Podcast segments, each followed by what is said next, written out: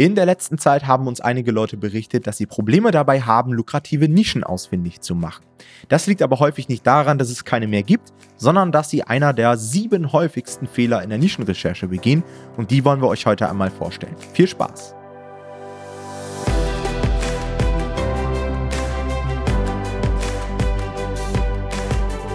Hallo und herzlich willkommen zu einer neuen Folge des Verlagsniveau Podcast und heute soll es einmal um die sieben häufigsten Fehler bei der Nischenrecherche gehen. Wir haben euch einfach mal eine Top 7 zusammengestellt von Mustern, die wir immer wieder erkennen. Nischenrecherche haben wir, glaube ich, auch schon oft genug erzählt, ist einer der wichtigsten Dinge überhaupt. Ja, ist letztendlich der Grundstein für unser Buchprojekt. Und wenn wir da gewisse Fehler machen, dann wirken diese Fehler sich zum Teil auf unsere Bucherstellung auf, auf unsere Vermarktung und erst recht auf unseren Bucherfolg. Jonathan ist natürlich wie immer auch mit am Start und ich würde sagen, Jonathan, starte du mal direkt mit dem ersten Fehler. Sehr gerne. Also der erste Fehler, den wir hier ähm, notiert haben, ist wirklich ein Fehler, den ich sehr häufig sehe und zwar die falsche Erwartungshaltung. Viele Leute, die ähm, Nischenrecherchen suchen und das erlebe ich bei uns im Coaching, aber das sehe ich auch ansonsten so in der KDP-Welt, sage ich mal, werden nach zwei Stunden meistens schon sehr ungeduldig, wenn sie nicht die Nische gefunden haben, die sie immer gesucht haben und geben dann entweder auf oder sie nehmen dann einfach die erstbeste Nische, die ihnen so vor die Füße kommt, wo sie so denken, ja, das könnte man doch mal machen. Und vergessen dabei völlig, wie wirklich, hat Tom ja gerade schon gesagt, wie, der, wie grundlegend unsere Nischenrecherche eigentlich ist. Ja? Wenn deine Nischenauswahl nicht vernünftig ist, dann musst du den Rest gar nicht erst versuchen. Und diese Erwartung, dass ich hier sehr schnell zum Erfolg kommen werde, ist mittlerweile einfach falsch. Ja, also stellt euch schon mal darauf ein, dass ihr sehr, sehr lange teilweise eine Nischenrecherche verbringen müsst, ähm, wenn ihr eine vernünftige Nische finden wollt. Meiner Erfahrung nach ist es so, wenn ihr die ersten Bücher herausgebracht habt schon mal und die auch gut laufen, ja, ihr so verkaufende Bücher habt, dann bessert sich häufig auch die Nischenrecherche und der Skill. Ja, also ihr werdet besser und dann müsst ihr nicht mehr so lange da drin verbringen, dann stolpert ihr irgendwann mehr über die Nischen. Aber gerade am Anfang ist es sehr, sehr zeitaufwendig, weil einfach die Erfahrung fehlt und darauf muss man einfach vorbereitet sein, denke ich. Ja, ich glaube, viele drängeln dann auch so ein bisschen, ne? Die sind so mega pumped, haben jetzt irgendwo irgendwelche Tutorials gesehen und sehen dann, wie leicht man mit der Blackbox oder so zum Beispiel von Helium 10 Nischen finden kann und überstürzen das dann so ein bisschen, ja, weil sie sich denken, hey, ich will jetzt direkt zum zweiten Schritt ähm, im jeweiligen Prozess und haben dann das Gefühl, wenn sie dann mal mehrere Stunden oder vielleicht sogar mehrere Tage oder Wochen nach Nischen suchen, dass sie irgendwie nicht weiterkommen und dann fällt man teilweise auch in so ein kleines Motivationsloch. Ja, wenn man das Gefühl hat, man kommt nicht so richtig vom Fleck. Dabei ist das vollkommen normal. Und ich habe auch festgestellt, die Leute, die in der Nischenrecherche gut sind, weil sie es sehr lange und sehr oft gemacht haben, die entwickeln auch ein viel besseres Verständnis für den Markt, finden mhm. einfacher Positionierung und haben ein viel besseres Gefühl nachher auch für die Vermarktung. Also wir können euch immer nur sagen, jede einzelne Stunde, die ihr in die Nischenrecherche investiert, ist, ja, ich würde sagen, ist Guthaben, was man auf sein KDP-Konto einzahlt, so vom Skill-Level her. Also ich glaube ja. nicht, dass es verschwendete Zeit ist, selbst wenn man jetzt mal eine Stunde nichts gefunden hat. Ja. Ich hatte auch das Gespräch letztens mit Jona aus unserem Team. Jona hat mir auch gesagt, du, ich muss irgendwas an meiner Nischenrecherche verändern. Irgendwie breche ich immer nach einer halben Stunde ab und nehme dann das Erstbeste. Also Jona ist, glaube ich, auch so ein Klassiker dafür, dass man das irgendwie überstürzt. Ja, was ich immer den Leuten auch im Coaching sage, ist, und da passt es, was du so gesagt hast, wenn man eine Stunde investiert hat und nichts gefunden hat, ist es überhaupt nicht schlimm, weil man in dieser Zeit auf jeden Fall Bücher gesehen hat, die verkaufen und Bücher, die nicht verkaufen. Und das muss man einfach bewusst sich machen. Also man muss sich bewusst die Bücher angucken und muss vielleicht auch mal überlegen, warum verkaufen diese Bücher gerade? Was haben die für ein Konzept? Wie sind die positioniert? Was machen die besonders gut? Oder warum verkauft dieses Buch vielleicht gerade nicht? Und sich da einfach mal hinterfragen und nicht einfach nur stupide angucken, verkaufen die oder verkaufen die nicht. Weil wenn ich das mache, dann kann ich auch an der Nische etwas lernen, in der ich selber gar nicht veröffentlichen werde, sondern kann diese Erfahrungswerte mitnehmen und in zukünftige Nischen. Ja? Und das ist ein riesiger Vorteil und da macht es sich dann richtig bezahlt, wenn ich lange da drin war und einfach viele, viele Bücher gesehen habe. Richtig. Und mit jeder Nische, bei der du auch mitbekommst, okay, das ist halt überhaupt nichts, weil es vielleicht auch nicht umsetzbar ist und so weiter, erhöhst du ja jetzt letztendlich auch in deinem Kopf die Anzahl der Nischen, die du schon mal vorab ausschließt. Und wenn genau. du dann genau. zukünftig siehst, brauchst du sowas gar nicht mehr checken, sondern weißt, okay, das habe ich sowieso schon mal rausgestrichen, weil das nicht funktioniert oder weil das überhaupt gar keine Nachfrage hat und so weiter. Und dann wären wir auch schon beim zweiten Fehler, den immer noch Leute begehen. Also ich ich habe ja jetzt hier schon Content am Start bei Normal Publishing seit 2018 und von Anfang an habe ich immer gesagt, die Basis unserer Nischenrecherche, die Basis unseres Buches auf Amazon ist immer die vorhandene Nachfrage. Und ich erlebe es immer noch, dass Leute mir Bücher zuschicken und mal fragen, hey Tom, warum läuft dann mein Buch jetzt nicht? Und ich gucke mir das an, öffne X-Ray einmal und sehe, es ist einfach zu wenig Nachfrage. Ja, das ist letztendlich der Klassiker schlechthin.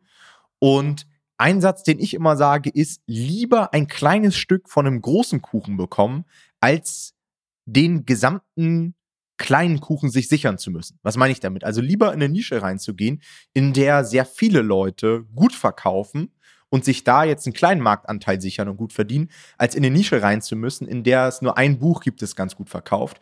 Weil um dann vernünftig zu verkaufen, müssen wir halt genau diesen einen Konkurrenten nahezu komplett verdrängen und uns die gesamte Nachfrage sichern, um gut zu verkaufen. Ja, also ein Wort, was ich von Jonathan gelernt habe, ist das Thema Markttiefe. Ja, also je mehr Bücher gut verkaufen, desto attraktiver wird das Ganze. Und da müsst ihr auch ehrlich zu euch selbst sein. Auch das ist so ein Phänomen, was ich festgestellt habe, dass man sich zum Teil da Nischen, zu denen man eine gewisse Affinität hat, auch so ein bisschen schön analysiert. Ja, man hat vielleicht auch schon einen Experten an der Hand oder hat eine eigene Expertise in dem Bereich und guckt da mal so ein bisschen und ah ja, äh, die Nische ist ja ganz okay, die Nachfrage ist ja in Ordnung, kriege ich schon irgendwo hin. Ich nehme die jetzt trotzdem, weil ich da ja direkt Content habe, so nach dem Motto. Und da müsst ihr wirklich ehrlich zu euch selbst sein und sobald ihr Zweifel habt, lasst lieber die Finger erstmal davon. Ja, was ich da auch wichtig finde, ist, es gibt immer irgendwie einen Unterschied zwischen Nachfrage und nachweisbarer Nachfrage. Also es muss wirklich nachweisbare Nachfrage vorhanden sein. Das ist irgendwie so, also wenn, ich muss wirklich sehen, dass Dinge verkaufen. Ja, wir haben, ich höre häufig Leute, die sagen, ja, die Nische, da ist schon Nachfrage da, da kauft nur gerade niemand was, weil kein vernünftiges Buch da ist. Ja, und das ist dann immer eine Annahme, die ihr trefft. Das geht natürlich auch, also das geht auch auf einen Fehler ein, den wir später noch ansprechen werden, aber das ist hier trotzdem schon relevant. Also ihr müsst wirklich sehen, dass eine Nachfrage da ist und nur weil ihr glaubt, dass sie eigentlich da sein müsste, würde ich mich darauf nicht verlassen. Also schaut wirklich, ob die Bücher auch wirklich verkaufen. Ganz, ganz wichtig. Wir ähm, springen zum nächsten Punkt, zum dritten Punkt, und zwar die Konkurrenz ohne Angriffsfläche. Tatsächlich hört bei vielen in der Recherche nach der BSR-Analyse, also nach diesem Abchecken der Nachfrage, die Nischenrecherche schon auf. Dann sagen sie, super, ähm, weil die gut verkaufen, kann ich da auch reingehen. Aber nur weil deine Konkurrenten gut verkaufen, heißt es nicht, dass du auch gut verkaufen wirst. Ja, das ist ein Phänomen, was wir häufig im Mainstream beobachten. Das heißt, Mainstream ist für uns Nischen, die erstens sehr offensichtlich sind und zweitens meistens auch sehr leicht umzusetzen sind. Ja, also gerade von Ghostwritern sehr leicht umzusetzen sind. Das sind häufig äh, psychologische Themen, weil die so oberflächlich leicht von Ghostwritern umsetzbar sind oder halt sowas wie Kochbücher oder so. Ja, da tritt es häufig auf und da können wir das sehr gut erkennen. Das, das sieht dann so in der Nische aus, dass ihr eigentlich da reingeht und gefühlt jedes Buch gleich aussieht. Ja, das ist häufig ein Problem. Ja, und ihr müsst euch dann immer konkret überlegen, was ist eigentlich das, was ihr wirklich besser macht. Ja? Es geht nicht darum, irgendwie ähm, genau das Gleiche zu machen, was alle anderen auch machen, sondern es geht darum, etwas besser zu machen. Ja? Weil wenn ihr es genauso gut macht, dann könnten die anderen auch, also könnte der Kunde auch das Buch der anderen kaufen und muss nicht euer Buch kaufen. Und wenn die Konkurrenz keine Angriffsfläche hat, weil sie einfach schon einen ziemlich guten Job macht, ja, dann ist es vielleicht auch nicht so die optimale Nische ich glaube, das ist auch so ein häufiger Denkfehler, so nach dem Motto, ja, wenn die ganz gut verkaufen, dann muss ich ja auch ganz gut verkaufen. Ja, also das sehe ich zum Beispiel jetzt auch in diesen ganzen Kinderbuchnischen, die jetzt total am Hypen sind. Da machen gefühlt wieder alle das Gleiche, alle haben den gleichen Coverstil, alle hauen da 200, 300 Bewertungen rauf. Und gefühlt kann man sich da kaum noch irgendwie abheben. Und wenn ihr da Probleme mhm. habt, euch irgendwie zu differenzieren, dann wird's halt sehr, sehr schwierig. Und dann reicht es halt nicht aus, dass da zehn Bücher gerade gut verkaufen. Das ist natürlich erstmal ganz gut, das ist die Basis, aber ihr werdet nur dann verkaufen, wenn der Käufer euch tatsächlich auch als die bessere Option wahrnimmt. Ja. Okay, ein weiterer Punkt ist dieses Phänomen, dass Leute irgendwann nicht mehr weiterkommen. Ja, die haben jetzt ihre Standard-Nischenrecherche-Vorgehensweisen ausgespielt, haben ein bisschen recherchiert und irgendwann sagen sie, ja, ich, ich finde nichts mehr. Ich komme nicht mehr weiter oder schließen sogar ab und sagen, ja, es gibt keine Nischen mehr, so nach dem Motto. Und hören dann auf oder sind komplett demotiviert. Und ihr müsst ein Stück weit kreativer beim Suchen werden. Ja, denn wer so sucht, wie alle suchen, der wird auch nur das finden, was alle finden. Ja, also wenn ihr irgendwelche Nuggets finden wollt, dann könnt ihr halt nicht mit Standardvorgehensweisen mit dem Durchscrollen von irgendwelchen Bestsellerlisten an eure Nischen kommen, sondern da müsst ihr eben mal in eine Helium 10 Blackbox investieren oder müsst einfach mal euch ganz wild durch Amazon durchklicken oder mal irgendwie Themenbereiche aufspüren, zu denen ihr keine Affinität habt. Auch das sehe ich immer wieder, dass Leute sich nicht an Themenblöcke rantrauen, mit denen sie selbst nichts zu tun haben das ist ja schön, dass du vielleicht Business Coach bist oder Fitnesstrainer oder was auch immer und in deinem Bereich deine Nischen suchen möchtest. Aber die wirklichen Potenziale liegen häufig in Bereichen, von denen man noch nie was gehört hat, so nach dem Motto. Oder mhm. die halt sehr, sehr unter dem Radar sind, die so kleine Communities haben, die trotzdem ganz gut Power haben. Und da kann man dann immer relativ einfach sein Geld verdienen. Und da muss man natürlich ganz einfach anders suchen, ja, und mit irgendwie mal in die Suchvorschläge A, B, C, D, E, F, G eingeben. Da kann man immer noch was finden, das ist nicht auszuschließen, aber das macht halt jeder so. Und falls ihr da irgendwie nicht weiterkommt, dann einfach mal ein, zwei Tage Pause machen, mit was ganz anderem beschäftigen und dann nochmal neu starten und das bringt meist schon viel, weil man nach ein paar Stunden natürlich auch den Wald vor lauter Bäumen gar nicht mehr sieht bei der Nischenrecherche. Ich gebe dir da völlig recht. Also ich finde, man sollte nicht standardmäßig einen strukturierten Nischenrecherchenprozess haben. Zumindest äh, der Anfangsprozess sollte nicht immer strukturiert sein, weil also wir hatten neulich jemanden im Coaching, der hat mir geschrieben, ja, aber wenn ich so eine Nische finde, dann ist es ja dann eventuell auch einfach nur Zufall. Und dann bin ich irgendwie, habe ich zu ihr gesagt, ja, das ist aber super. Also wir hoffen auf den Zufall in der Nischenrecherche, dass wir ein Buch angezeigt bekommen, was gut ist. Und habe ihr gesagt, zu, in der Nischenrecherche ist Chaos ein sehr wichtiger Teil, meiner Meinung nach. Also ihr braucht eine gute Portion Chaos in eurer Nischenrecherche, damit ihr irgendwie auf Sachen stoßt, auf die ihr sonst nicht stoßt. Ja? Also ab und zu ist es mal gut, ein bisschen strukturiert zu sein, vielleicht auch mal eine Liste durchzuarbeiten oder so. Aber das sollte nicht standardmäßig euer Vorgehen sein, sondern eigentlich sollte der Standard eher Chaos sein, damit ihr auf Sachen trefft, die ihr sonst nicht standardmäßig finden würdet. Ja, also ähm, wirklich ganz, ganz wichtiger Punkt für eine kreative Nischenrecherche. Kommen wir zu unserem fünften Punkt und das ist die mangelnde Umsetzbarkeit im Print on Demand. Das ist was, was gerne mal ignoriert wird von Publishern, die nicht so viel Wert auf ja, den Kunden geben. Aber wir würden sagen, es gibt gewisse Bücher, diese wären sehr attraktiv für uns sind aber über Print on Demand eigentlich kaum umzusetzen. Ja, und ähm, ich würde da quasi den Maßstab auch schon ziemlich früh ansetzen und würde zum Beispiel sagen, sowas wie Gästebücher, Wimmelbücher oder auch irgendwie sowas wie Babys erstes Jahr, ja, also das erste Jahr von meinem Baby, so ein Eintragbuch, ähm, würde ich sagen, ist über KDP kaum abzubilden. Warum? Na, natürlich könnten wir sowas erstellen, das wäre nicht das Problem, aber versetzt euch in den Kunden. Ja, der, für den Kunden ist es ein besonderes Buch. Dieses Gästebuch ist ein besonderes Buch. Ja, das weiß ich nicht, Gästebuch zum 50. Geburtstag zum Beispiel. Ne? Ähm, das ist ein Buch, das soll den lange begleiten, das soll hochqualitativ sein, das soll einen schönen Einband haben, ja, am besten so ein Laieneinband oder irgendwie sowas und dicke Seiten, damit die Leute da auch wirklich reinschreiben können und so. Sowas können wir alles mit KDP nicht anbieten. Ja? Das heißt, selbst wenn ihr ab und zu, wenn ihr so ein Buch hochgeladen habt, das habe ich früher auch gemacht, ja, ganz früher, selbst wenn sich sowas ab und zu verkauft, heißt es nicht, dass eure Kunden damit wirklich zufrieden sind am Ende und ihr damit wirklich gut verkaufen werdet. Deswegen würde ich von solchen Sachen eigentlich generell abraten, weil es eigentlich nicht im Sinne eures Kunden ist, wenn ihr sowas verkauft. Ja, das wird kurze Zeit vielleicht mal funktionieren, aber auf Dauer werdet ihr damit nicht glücklich sein, weil eure Kunden damit nicht glücklich sind. Ja, also da sind wir wieder wie immer dabei, dass wir wirklich für die Kunden etwas machen müssen in ihrem Interesse und nicht einfach nur um Geld zu verdienen, weil sonst könnte man solche Nischen nämlich auch angehen. Insofern, ähm, unserer Meinung nach ist das kaum umzusetzen tatsächlich vernünftig.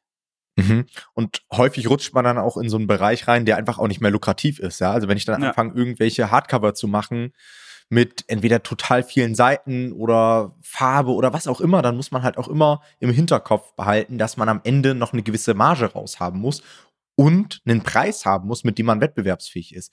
Da wären wir wieder beim, beim Thema Konkurrenz ohne Angriffsfläche. Ja? Wenn ihr dann ein Wimmelbuch macht, was auf einmal 35 Euro kostet und die restliche Konkurrenz kostet 10 Euro, weil die Verlagsbücher halt nicht über Print on Demand produzieren, dann werdet ihr wahrscheinlich keine Chance haben. Und dann bringt es mhm. auch nichts, extrem viel Arbeit reinzustecken und am Ende ein schönes Produkt zu haben, weil die Leute es nicht kaufen werden. Und das ist natürlich auch schade. Das heißt, immer Fokus auf Marketing legen und auf Basis der Vermarktung euer Buch erstellen und nicht erst das Buch erstellen und dann versuchen, es zu vermarkten. Sondern schon vor der Erstellung ja. müsst ihr euch genaue Gedanken machen, dass ihr ausreichend Marge habt für Advertising und so weiter. Okay, Fehler Nummer 6 ist die statische Betrachtung einer Nische. Und das ist tatsächlich ein Fehler, den ich auch schon des Öfteren mal gemacht habe, auch nach Jahren noch.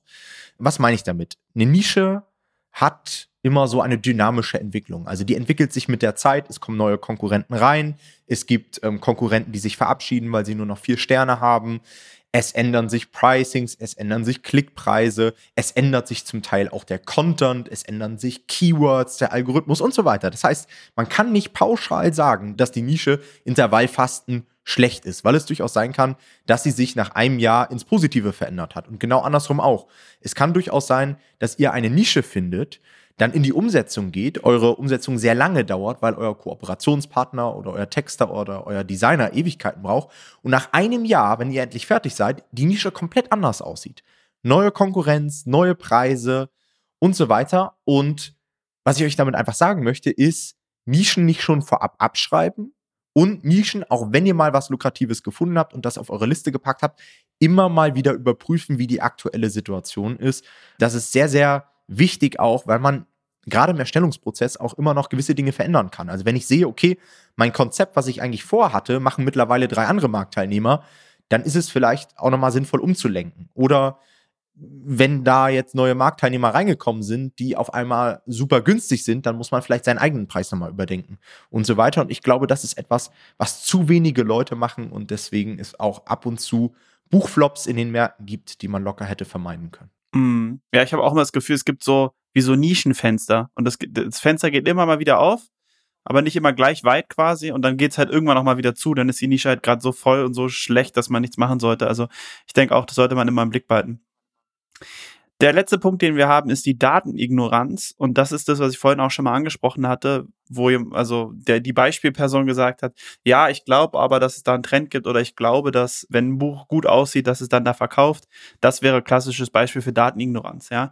Also ähm, wir verfolgen einen Ansatz, der sehr datenbasiert ist. Das heißt, wir verlassen uns sehr stark auf die Zahlen, die Amazon uns gibt.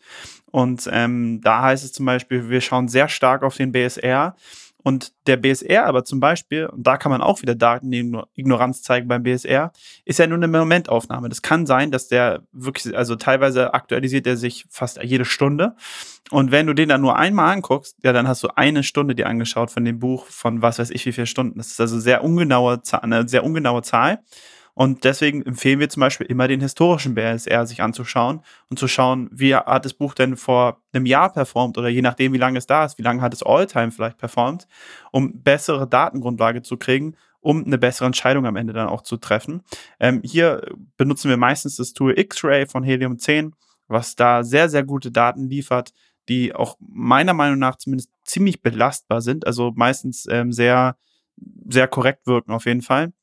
Aber da, da kann man ganz viele Sachen machen, indem man irgendwie Daten einfach wirklich ignoriert, wie Tom vorhin gesagt hat, irgendwie, weil man sich vielleicht in so eine Idee verliebt hat oder weil man in der und der Richtung so gerne was veröffentlicht hat, äh, würde, gucken dann Leute nicht mehr so ganz genau hin und machen das ganz unterbewusst. Also ähm, seid wirklich ehrlich mit euch, guckt euch die Daten an und ähm, entscheidet euch zur Not auch wirklich direkt dann gegen meine Nische. Oder auch wenn ihr schon ein bisschen investiert habt, könnt ihr euch immer noch dagegen entscheiden.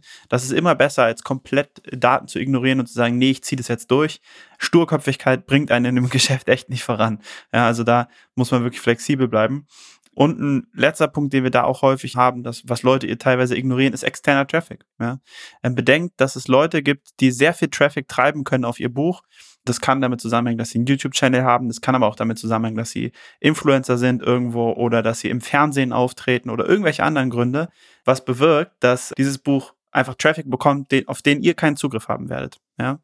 Und das ist auch wichtig, das darf man nicht ignorieren und deswegen immer die Daten gut auswerten, damit ihr eine gut fundierte Entscheidung treffen könnt. Und an der Stelle kann ich euch auch noch den Tipp geben, macht erstmal eine grobe Nischenrecherche. Also fangt erstmal grob an, erstmal Nischen rauszusuchen, die eine gewisse Grundnachfrage haben und geht dann auf eure Favoriten ein und analysiert die nochmal genauer. Ja, ähm, weil das ist auch so ein Fehler, den einige machen. Die denken dann, sie müssen jede einzelne Nische, die sie überprüfen, bis ins letzte Detail ausanalysieren und dann kommen sie zu dem Schluss, nee, ist nicht gut. Und haben aber für diese Nische gefühlt 45 Minuten ge gebraucht, um die zu analysieren. Also ich analysiere eine Nische innerhalb von 30 Sekunden. Und dann habe ich so einen groben Überblick, wie die Konkurrenzlage aussieht, was da für eine Nachfrage ist. Und dann schreibe ich mir die auf, wenn ich die halbwegs attraktiv finde und habe am Ende sechs Favoritennischen und da setze ich mich dann nochmal genauer hin und gucke mir genau sowas an, ja, dass ich mal in die historischen Sales Ranks reingucke, dass ich nach externem Traffic das Ganze mal äh, aufdrösele und so weiter. Ja, also auch da immer überlegen, wie kann ich meine Zeit am sinnvollsten einsetzen und äh, da müsst ihr nicht mit unattraktiven Nischen jetzt eine Riesenanalyse machen. Alright, das war's mit unseren sieben häufigsten Fehlern.